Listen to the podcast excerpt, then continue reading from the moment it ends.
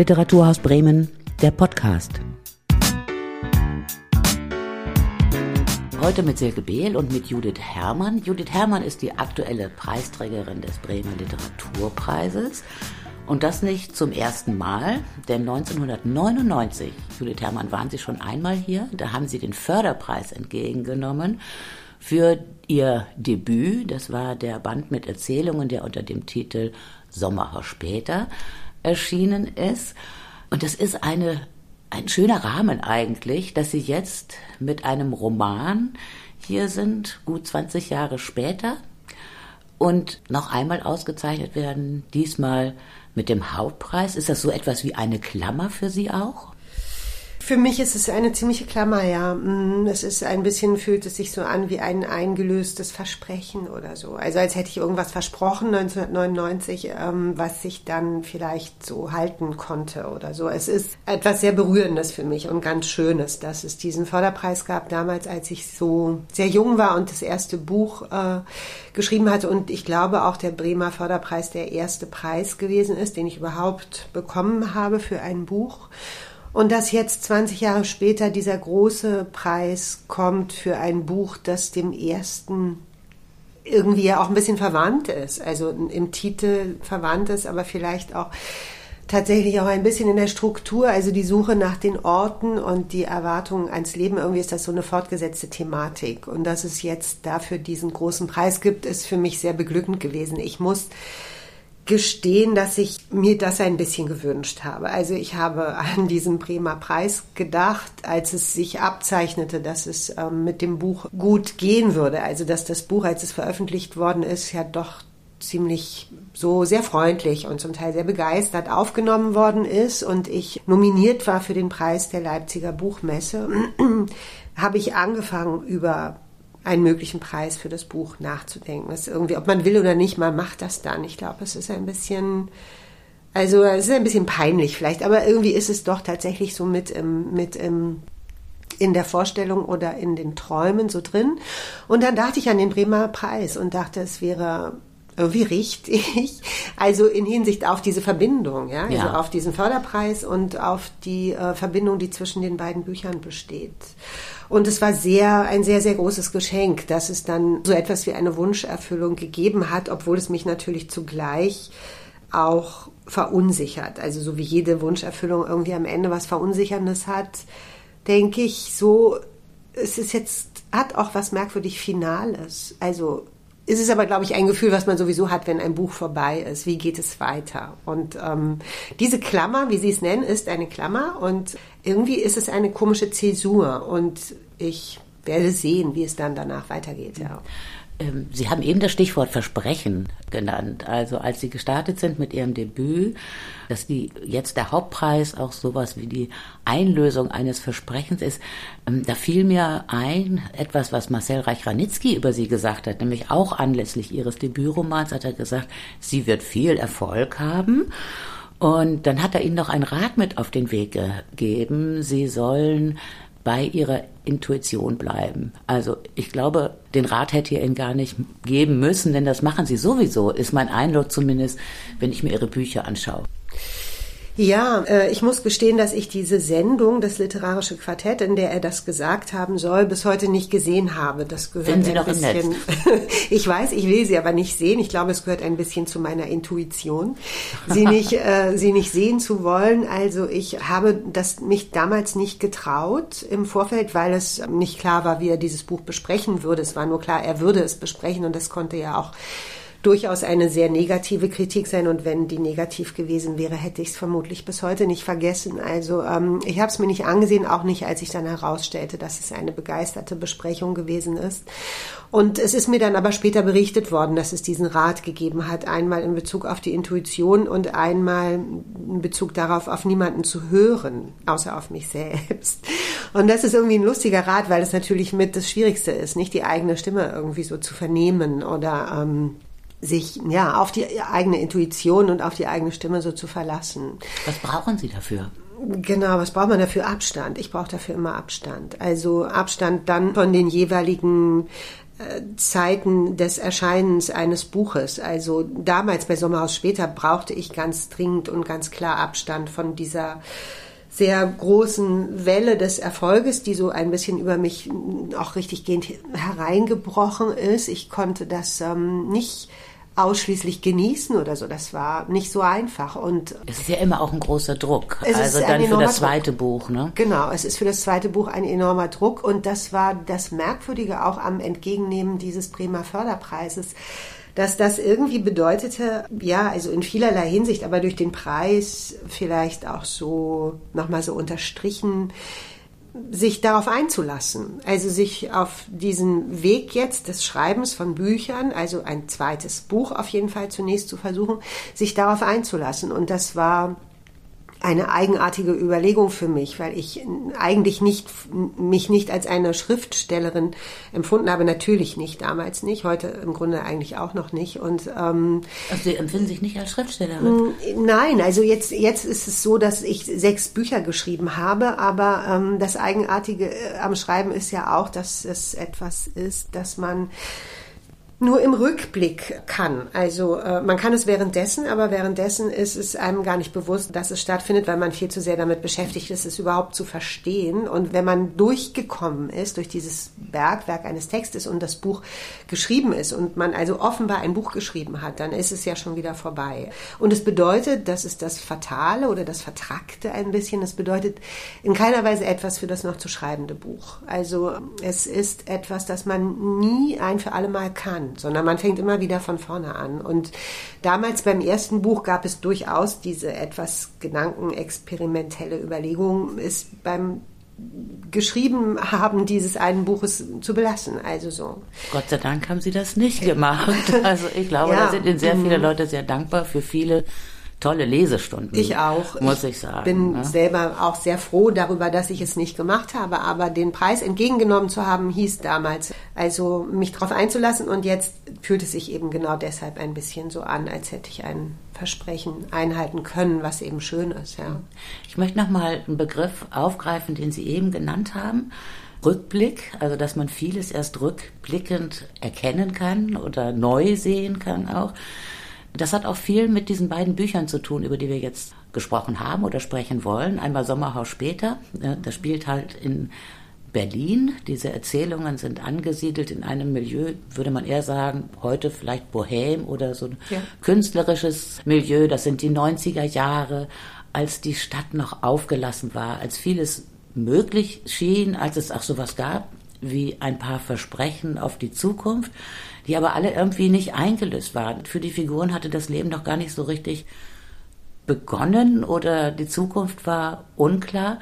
Und das neue Buch ist dann aus der Perspektive einer 50-jährigen Frau geschrieben, die auch ein bisschen zurückguckt auf das, was in ihrem Leben passiert ist und die einen ganz neuen Aufbruch wagt es ist mal ein bisschen blöde, äh, Autoren und Autorinnen zu fragen, was hat das Buch mit ihnen zu tun, aber ich denke, da gibt es doch ein paar Parallelen.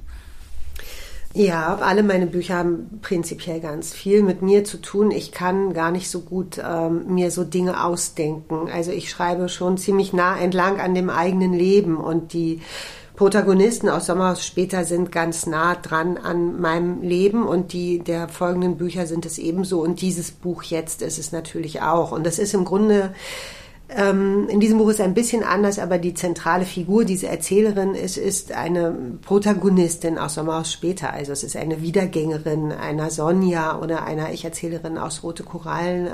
Das sind ein und dieselben Leute. Die sind jetzt eben dann älter geworden, die haben die Bohem verlassen, die haben Häuser gebaut und wieder zurückgelassen, die haben geheiratet und haben ihre Ehen wieder aufgelöst und haben eben feststellen müssen, dass dieser Grundgedanke des äh, Sommerhaus, Komma später, dass der sich irgendwie nicht einlöst. Nicht? Es gibt dieses finale Sommerhaus nicht. Das war das, was die oder Leute, eben später. Oder es gibt es später, irgendwann. irgendwann. genau. Aber mit 50 eben offenbar auch noch nicht. Und ähm, das ist etwas, was mich umtreibt und was dann natürlich auch die Figuren der Texte umtreibt. Und diese Ich-Erzählerin aus dem Buch Daheim ist nicht ein Spiegel meiner Verhältnisse, aber sie ist durchaus so eine Fortsetzung dessen, worüber ich so nachdenke. Also ich, sie ist auf eine Weise ja sehr auch autonom. Das ist eine Autonomie, die ich mir durchaus wünsche, aber gar nicht so unbedingt habe. Also es ist so ein Einschreiben von Eigenschaften, die ich äh, gerne erreichen würde und die dann zumindest aber die Figur für mich erreichen kann. So. Wir müssen ein bisschen mehr verraten über die Figur, ja. damit sich unsere Hörerinnen und Hörer was äh, vorstellen können. Also sie ist 50 mhm. und äh, erlebt, glaube ich, wirklich eine große Zäsur in ihrem Leben, weil die Tochter ist aus dem Haus, die Ehe ist irgendwie auch mit dieser Aufgabe, ein Kind großzuziehen, nicht mehr existent. Man ist noch gut befreundet, aber ja. man braucht sozusagen dieses Nest nicht mehr, weil das Nest leer ist. Und ich fand das eine tolle Idee, diese Frau dann von der Stadt aufs Land zu bringen, um was zu entdecken eigentlich. Ja, um was zu entdecken. Also sie geht von der Stadt aufs Land und sie geht so an den Rand eines Dorfes und zieht in die Nähe ihres Bruders und mietet ein Haus, das leer steht. Also alles in allem schafft sie so ein bisschen spartanische Verhältnisse. Also sie geht noch mal so eine gewisse familiäre Nähe ein mit diesem Bruder, aber das ist auch so ein distanziertes Verhältnis. Sie wird für ihn arbeiten. Abgesehen von der Arbeit wird sie sich aber so sehr mit sich beschäftigen. Und ich ähm, denke, dass sie so etwas haben will wie ein leeres weißes Blatt Papier, also leere Räume, sowohl außen um sich herum als auch irgendwie innen um dann mit dieser Leere und dem Alleinsein ähm, so etwas zu versuchen wie eine, äh, wenn man es jetzt sachlich ausdrücken möchte, wie eine Inventur oder also so ein Rückblick auf das, was gewesen ist, um herauszufinden, was man damit machen kann und worauf man, eine Figur im Buch sagt es auch deutlich, worauf man verzichten kann und was man aber braucht. Also sie stellt die Dinge ihres Lebens so vor sich hin. Das ist zumindest das, was sie tun will. Eigentlich möchte sie sich exzessiv mit sich selber beschäftigen und wird dann aber unvorbereitet nochmal davon abgelenkt. Ja. Also es ist aber auch eine sehr angstvolle Situation. Also man muss ja, ja auch wissen, äh, sie kommt äh, aus der Ehe mit einem Mann, den würde man vielleicht eher als Messi bezeichnen oder ein Archivar ist das, der wirklich alles aufhebt. Sie kommt aus einer Wohnung, wo man wahrscheinlich mhm. gar nicht treten konnte, weil alles vollgestopft ist mit irgendwelchen Dingen, die man vielleicht im Leben noch gebrauchen kann. Und dann in diese komplette Lehre zu ziehen, ich konnte das absolut nachvollziehen. Aber ich habe auch ein bisschen mit der Figur gebankt, habe gedacht, oh Gott, oh Gott, die Tochter aus dem Haus, hm. irgendwie aus den gewohnten Zusammenhängen raus, nicht mehr in der alten Wohnung sein und dann, ja, also in einem leeren Haus, das ganz spartanisch eingerichtet ist, so richtig auf sich selbst zurückgeworfen. Hm. Ja, es könnte natürlich auch schiefgehen, nicht? Also ähm, sie, es, es äh, gibt durchaus eine Menge Potenzial dafür, dass das irgendwie daneben geht und dass es sich nicht auflöst und dass sie dann weiß nicht, vielleicht so etwas wie einen Nervenzusammenbruch hätte erleiden können oder so, aber das passiert nicht und es passiert eben tatsächlich, glaube ich, nicht, weil es dieses Auftauchen von anderen Menschen gibt. Also es ist so ein bisschen dieses ähm, Marlene Haushofer Prinzip äh, der Wand, also ja. dieses totale Alleinsein und dann taucht jemand auf. In, bei Marlene Haushofer ist es ja eine schreckliche Situation und in daheim ist es das nicht. Äh, es gibt eine Frau, die eben plötzlich aus einem benachbarten Haus raustritt und in das Haus der Erzählerin tritt und die Erzählerin schreibt darüber später in einem Brief an ihren Mann den Satz, jetzt sei sie plötzlich nicht mehr so alleine, wie sie es eigentlich hätte sein wollen. Das wäre anders als geplant. Aber jetzt wäre es so und sie müsse sich irgendwie darauf einlassen. Und das tut sie. Und durch diese Begegnung mit dieser Frau,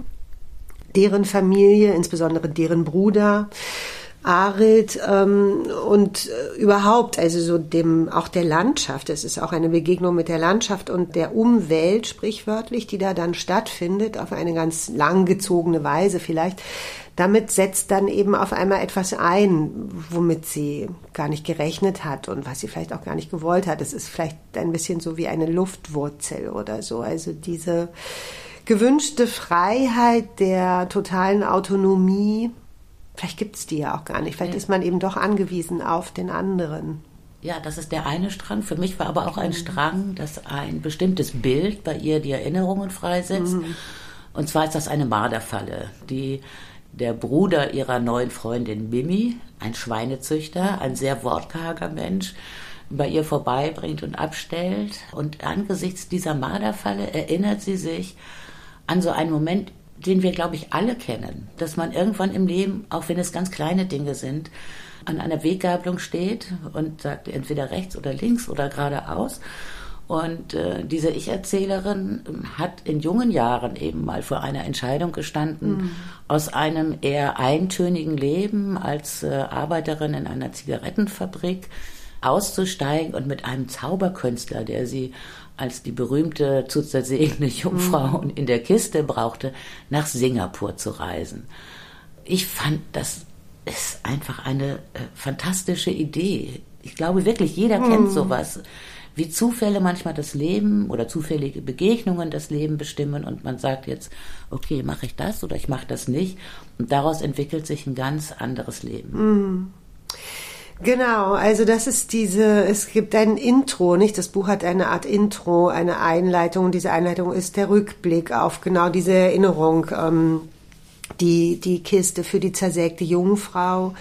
Der Zauber trägt diese Überlegung, nach Singapur zu gehen und dann das äh, durch nichts begründete, jedenfalls, also äh, wird es dem Leser nicht mitgeteilt, äh, durch, durch nichts begründete Entscheiden, Singapur fahren zu lassen.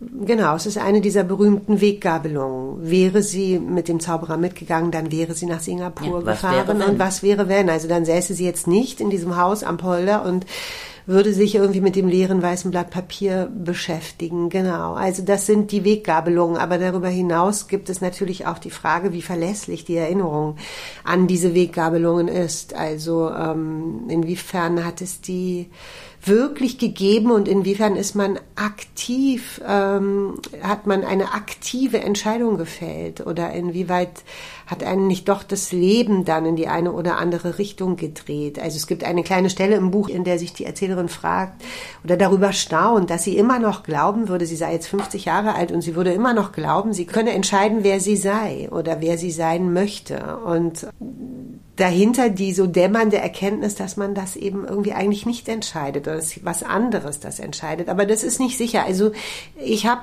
eine Menge Fragen und diese Fragen sind in dem Buch untergebracht. Ich habe keine Antwort. Ist ein Buch, das, glaube ich, wirklich deutlich mehr Fragen aufwirft, als Antworten gibt. Und es ist so, es schwankt zwischen der einen Haltung und der anderen Haltung und diese Geschichte vom Zauberer und der zersägten Jungfrau und dieser Singapur-Reise, die wird ganz am Anfang erzählt einer Person, die so ein bisschen namenlos bleibt. Dieses Intro endet mit dem Satz, das war's, das wollte ich dir erzählen.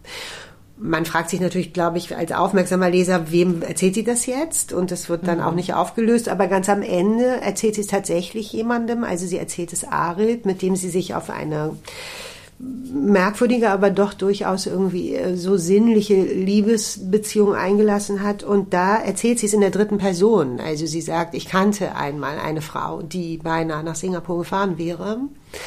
Und plötzlich ist das alles so wieder in der Schwebe. Also kannte sie nur eine Frau oder ist sie selber oder hat sie sich das letztlich einfach nur ausgedacht, etc. So. Und das ist im Grunde auch ein bisschen ein Spiegel meiner eigenen Eindrücke, was meine Erinnerungen äh, angeht und ein bisschen manchmal auch, was meine Geschichten angeht. Also manchmal, wenn ich mir Sommerhaus später ansehe oder wenn ich es lese, was ich in Schulen oftmals tue, weiß ich gar nicht mehr. Also habe ich mir das ausgedacht oder hat das stattgefunden oder ist mir das erzählt worden? Also gab es Stein, hat er das Sommerhaus angezündet oder nicht? Es gibt irgendwie so ganz komische, das verschleift sich dann irgendwie so und, und letztlich bleibt ein Gefühl, also ein bisschen wie eine Erinnerung an einen Traum. Ich glaube, das ist so mit der Intuition. Genau. Das ist nichts, was man mhm. fixieren kann oder mhm. festhalten kann. Das kommt und ist wahrscheinlich auch ja, etwas, etwas äh, kaum Stoffliches, was wieder, genau. was sich wieder verdünnisiert und verschwindet und genau. gut, dann hat man es letztlich dann äh, auf ein paar Buchseiten. Äh, man hat fixiert. es festgehalten, ja. ja. Das ist ein ganz starker Motor fürs Schreiben für mich. Es ist ganz stark und eindeutig das fast so ein bisschen kindische Bedürfnis, äh, Dinge festzuhalten, also ein bisschen wieder besseren Wissens. Sie gehen eben vorbei, aber ich habe sie aufgeschrieben und indem ich sie aufgeschrieben habe, habe ich der Wirklichkeit eine Beständigkeit abgerungen dann irgendwie. Das ist schon ein Grundbedürfnis, Dinge zu halten, die eigentlich gar nicht mehr da sind. Ich glaube auch, das ist äh, der wesentliche Unterschied zwischen Menschen, die schreiben können, die wirklich äh, Literatur schreiben können und denen, die sich vielleicht vorstellen können, mal was aufzuschreiben, was wichtig war im Leben. Aber man sagt, dieses feinstoffliche, auch mhm. intuitive, ist wirklich toll. Nun ist es ein Gemeinplatz mittlerweile, dass sich Figuren in Romanen irgendwann verselbstständigen und sich der Kontrolle auch des Autors oder der Autorin entziehen. Ähm, das ist Ihnen mit Sicherheit auch so gegangen mit der Ich-Erzählerin. Worauf waren Sie denn besonders gespannt, in welche Richtung sie da geht? Das ist mir mit der Ich-Erzählerin so gegangen, genau. Es ist ein Allgemeinplatz, aber es ist tatsächlich das ganz zentrale Glück beim Schreiben. Also es ist so diese Annäherung an, an den Text und dann an die Figur und dann dieses so langsame dreidimensional werden der Figur und dann steht die da und dann schreibt man sich ihr irgendwie so an, also man nähert sich ihr an, man schreibt sich ihr irgendwie entgegen. Und dann gibt es eben plötzlich tatsächlich diesen einen Moment, genau, in dem die Figur entscheidet, dass man also offenbar nah genug dran ist und dann geht sie los und dann geht man ihr so hinterher. Können und Sie das noch verorten jetzt in dem Roman? Ich glaube, dass es tatsächlich im Roman der Moment gewesen ist, in dem sich die Erzählerin angesichts der Marderfalle an die Kiste des Zauberers erinnert. Also bis dahin wusste ich, was ich machen will. Also ich wusste natürlich, dass ich diese Geschichte mit dem Zauberer der Kiste der zersägten Jungfrau habe. Ich wusste, dass ich mir diesen Bruch leisten kann von 25 Jahren oder 30 Jahren, die ich ja gar nicht erzähle. Also das äh, Intro bricht ab und dann ist diese Erzählerin, diese junge Frau aus der Zigarettenfabrik, ist dann eben 50 Jahre alt, hat, ist geschieden, ihre Tochter ist groß und das wird gar nicht mehr groß zusammengefasst. Und dann geht sie aufs Land und dann begegnet sie Mimi und dann begegnet sie Arid und dann stellt Arid ihr diese Falle auf. Und angesichts der Falle, die optisch eben genauso ein Kasten ist, wie es die Kiste für die zersägte Jungfrau gewesen ist, erinnert sie sich. Und dann geht so etwas los. Und bis dahin wusste ich, was ich machen will. Aber wie es dann weitergeht, das wusste ich eigentlich nicht. Und in, ich glaube, es war ungefähr dieser Moment, in dem die Erzählerin sich entschieden hat, jetzt dann vorwegzugehen und ich ihr hinterhergegangen bin. Und dann ist es so gewesen, dass sich aus dieser Kiste, dieser Marderfallenkiste, ein bisschen so wie bei der russischen Puppe. Es war dann plötzlich in jeder Kiste immer wieder eine neue Kiste drin. Also aus der Marderfalle heraus kam die Kiste in der die Geliebte des Bruders Nike, Nike als Kind eingesperrt Jahre alt gewesen der ist. Der Bruder genau. ist 60, also eine genau. sehr ungleiche Liebesbeziehung. Mhm. Ja, genau. wie überhaupt, ich finde diese Figur derart fantastisch. Jeder für sich ist liebenswert, aber unfassbar schrill. Da ist diese exaltierte Künstlerin Mimi, da ist dieser Adil, der kaum was sagt, aber wo man irgendwie auch durch diese Kargheit spürt, was das für ein aufrechter, liebenswerter Mensch ist. Und auch die Nike, die in ihrer Kindheit von ihrer Mutter eingesperrt war in einer Kiste, mhm. oft tagelang. Das geht einem richtig zu Herzen. Und aus diesem verletzten Mädchen wird eine so, ich würde sagen, selbstbewusste junge Frau, die einfach nur ihr Ding macht. Mhm. Wenn ich die Figuren alle in der Zusammenschau sehe, dann ich habe beim Lesen so oft gedacht, das sind ganz archaische Muster.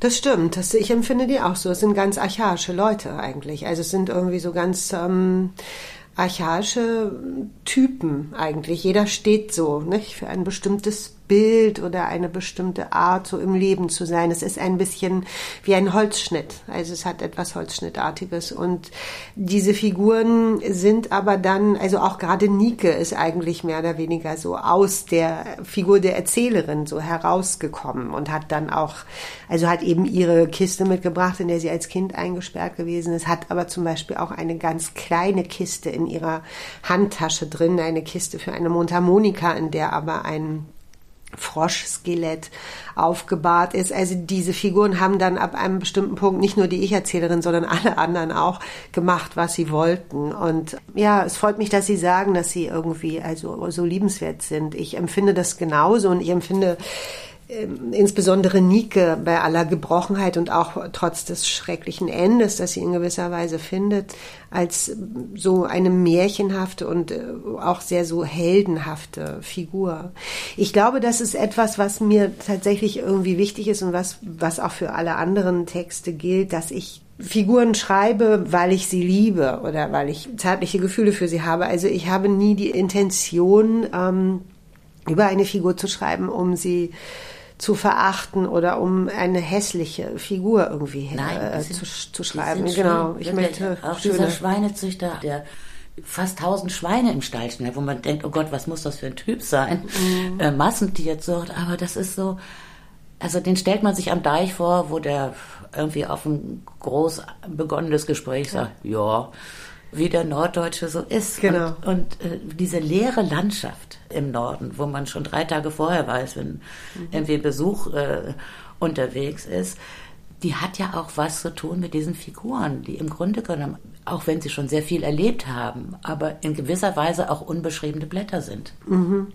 Es gibt ähm, eine kleine Stelle, an der die Ich-Erzählerin so einen Gedanken hat, wie ähm, dass das Land sehr weit sei und dass alles, was kommt oder geht, deutlich zutage tritt. Also es gibt eben genau zum einen dieses äh, lustige Bild, dass man schon drei Tage vorher sieht, wer einen zum Tee besuchen wird, aber das ist eben auch ein sehr metaphorisches Bild, nicht? Also man kann ähm, äh, wenn man sich darauf einlässt, äh, innerhalb dieser Lehre irgendwie sich so sehr deutlich umsehen und den anderen sehen und sich selber auch und damit dann etwas machen. Also sich darauf einlassen, dass einem in diesem Blick vielleicht nicht nur einfache und gute Dinge, sondern auch komplexere und, und ein bisschen schwieriger zu bewältigende Zusammenhänge aufgezeigt werden. Aber ähm, man ist so aufgefordert oder ich empfinde das oftmals so. Ich, mein eigenes Verhältnis zum Norden ist eben eher das von Mimi, also ein verwurzeltes Verhältnis. Ich bin nicht so wurzellos wie die Erzählerin. Ich wäre es gern, bin es aber nicht. Und ähm, ich empfinde das oft so, dass ich mich in, in Friesland, wo das Buch geschrieben und äh, entstanden ist, irgendwie ähm, einen, einen ganz klaren Zugang, klareren Zugang zu mir selber habe, als ich ihn in Berlin habe, wo ich eben natürlich in vieler Hinsicht einfach total abgelenkt bin. Ja, das kann ich mir gut vorstellen. Ja. Darf ich daran eine persönliche Frage ja. knüpfen, an Ihr Schreiben auch? Es gibt eine gewisse Ähnlichkeit zwischen Mimi und Ihnen. Ich habe gelesen, dass Ihr Sohn mittlerweile erwachsen ist. Und das ist immer, es ist für jede Mutter, für jedes Elternpaar ist das eine große Zäsur, wenn die Kinder flügge werden, mhm. sich selbstständig machen. Das Schreiben dieses Romans äh, oder überhaupt das Schreiben, hilft Ihnen das auch, solche Zäsuren zu bewältigen oder was Neues zu beginnen? Ja, ich glaube, man äh, es, irgendwie gibt es so einen ganz merkwürdigen, den hat nicht nur ich vermutlich, sondern haben viele Autoren äh, so einen Reflex, sich äh, immer verwehren zu wollen gegen den psychotherapeutischen Ansatz des Schreibens, dass das so eine Selbsttherapie sein könnte. Aber es ist für mich ganz ähm, deutlich eigentlich so, dass ich mich schreibend mit den Dingen beschäftige, die für mich zu der Zeit des Schreibens zentral sind. Und ich habe dieses Buch geschrieben in den Jahren, in denen mein Sohn dann so, jetzt ist er 21, also er ähm, war, glaube ich, ja 18, 17, 18, 19, also in denen das so ganz deutlich geworden ist, dass er, dass er groß ist, dass er losgehen wird, dass er in die Welt hinausgehen wird und dass sich unsere Wege auf eine bestimmte Weise trennen und dass das natürlich mein Leben radikal und grundsätzlich, auch gerade weil ich nur dieses eine Kind habe, ähm, verändern wird. Also das ist das Thema, mit dem die Ich-Erzählerin des Buches sich beschäftigt und das ist durchaus genau mein Thema. Und sie macht es etwas besser als ich. Also ich finde, sie ja, lässt diese, sie ja, lässt Tochter, ihre Tochter sehr, ja. sehr gehen. Also sie ist wirklich, ähm, sie die, lässt die Tochter gehen. Die, die Tochter, meldet sich nur noch mit irgendwelchen Koordinaten, wo sie sich gerade aufhält und äh, genau. hin und wieder, alle paar Monate mal, kommt es zu einem kurzen Gespräch ne? Genau, kommt es zu einem kleinen Zeichen und während dieses Gespräches versucht die Ich-Erzählerin das Wort zu Hause zu vermeiden. Ähm, fällt ihr dann doch, sie sagt es doch, aber sie will es eigentlich vermeiden, um diese Tochter nicht ähm, mit einer Verpflichtung zu belasten, also um sie nicht damit zu belasten darüber nachdenken zu müssen, wann sollte ich wieder nach Hause kommen, wann sollte ich meine Mutter und meinen Vater besuchen und so. Und ich glaube, ganz so großzügig kriege ich das mit meinem Sohn nicht hin. Also ich im übertragenen Sinne frage ich ihn, glaube ich, doch ziemlich häufig, wann kommst du nach Hause oder wann sehen wir uns oder so. Also es ist es ist eben nicht leicht, also das Kind so ziehen zu lassen und äh, zu begreifen, dass es gehen wird und dass es alleine für sich sorgen wird auf eine bestimmte Weise und dass es im besten Fall kommen wird, wenn es irgendwie Schwierigkeiten gibt. Ja. Und, äh, ja, und, ja, und dann gibt's noch die andere Seite, dass man selber auch sozusagen diesen leeren Raum, mhm. den ein mhm. Kind ja immer zurücklässt, auch dann man noch wieder anders füllen muss ihn muss, füllen. Man muss ihn füllen und das ist natürlich also ähm, ein Geschenk, kann ein Geschenk sein, zu denken, ich kann mich jetzt wieder von früh bis spät also ganz und gar mit mir selber beschäftigen, kann aber natürlich auch eine gewisse Überforderung sein oder jedenfalls eine Herausforderung. Also was mache ich mit dieser Zeit? Und ich glaube, die Ich-Erzählerin geht auch deshalb so weit weg von den alten Verhältnissen. Also sie verlässt den Ort des Geschehens, die Stadt, die Ehe, die Wohnung und so weiter und geht aufs Land, um räumlich ähm, Abstand herzustellen und äh, aus diesem Abstand heraus dann den emotionalen Abstand irgendwie zu begreifen. Wie sind Sie auf den Titel des Romans gekommen? Der Titel ist ein bisschen eine, äh, ein Kompromiss, aber ähm, in, der, äh, in den Gesprächen über die, äh, über die Titelvergaben sagte irgendwann jemand, dass der Titel, der geht eben so ein bisschen in eine falsche Richtung und dass das eigentlich vermutlich eine, ein guter, eine gute Wolte sei. Also der ursprüngliche Titel des Buches in der Arbeitsfassung war Die Falle. Und ich hätte es gerne gehabt, wenn das Buch Die Falle geheißen hätte. Aber das wäre natürlich ein sehr deutlicher Verweis darauf gewesen, dass es ähm, bei, bei allem Licht irgendwie doch auch ein dunkles und ein bisschen in mancher Hinsicht auch abgründiges Buch ist. Und das fand der Verlag viel zu stark und viel zu expressiv, dunkel und äh, die wollten eben einen helleren Titel, einen zuversichtlicheren und verkaufstauglicheren Titel.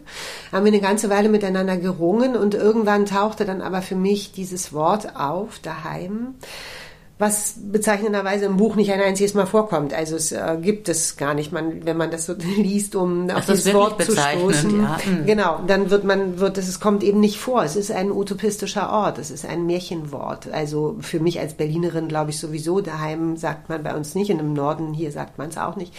Es ist ein ganz ungebräuchliches Wort und es bezeichnet irgendwie letztlich so etwas wie eine, es ist ein Vater Morgana Wort. Also das ist eine Oase, die taucht auf und dann verschwindet sie, sobald man bei ihr angelangt ist. Und es ist ein Wort für eine Sehnsucht, so. Und, ähm, ich konnte dann gut damit leben, dass es also vordergründig ein in Anführungsstrichen gemütliches Wort ist, das vielleicht eine falsche Erwartungshaltung wecken kann, wenn man das Buch in die Hand nimmt. Das fand ich wiederum richtig, also dass diese Erwartungshaltung dann enttäuscht wird, weil es eben kein Ende gibt, an dem irgendjemand irgendwo einzieht und seinen Koffer abstellt und ein für alle Mal angekommen ist, sondern es bleibt ja offen. Am Schluss wird die Erzählerin nochmal gehen oder wird sie bleiben? Genau. Oder worum geht es? Äh, Davon hängt auch vieles ab genau. für die Menschen, denen sie da auf dem Plattenland begegnet ist. Genau. Ich kann nur sagen, ich wünsche diesen Figuren alles Schöne. Ich denke die manchmal auch weiter. Das es, ist schön, das freut mich. Ja, wie es für die weitergeht. Und wir wünschen vor allem Ihnen alles Gute. Danke. Und gratulieren nochmal ganz herzlich zum Bremer Literaturpreis. Vielen Dank. Und das war der Podcast mit Judith Herrmann, der aktuellen Preisträgerin des Bremer Literaturpreises und Silke Behl. Das war Literaturhaus Bremen, der Podcast.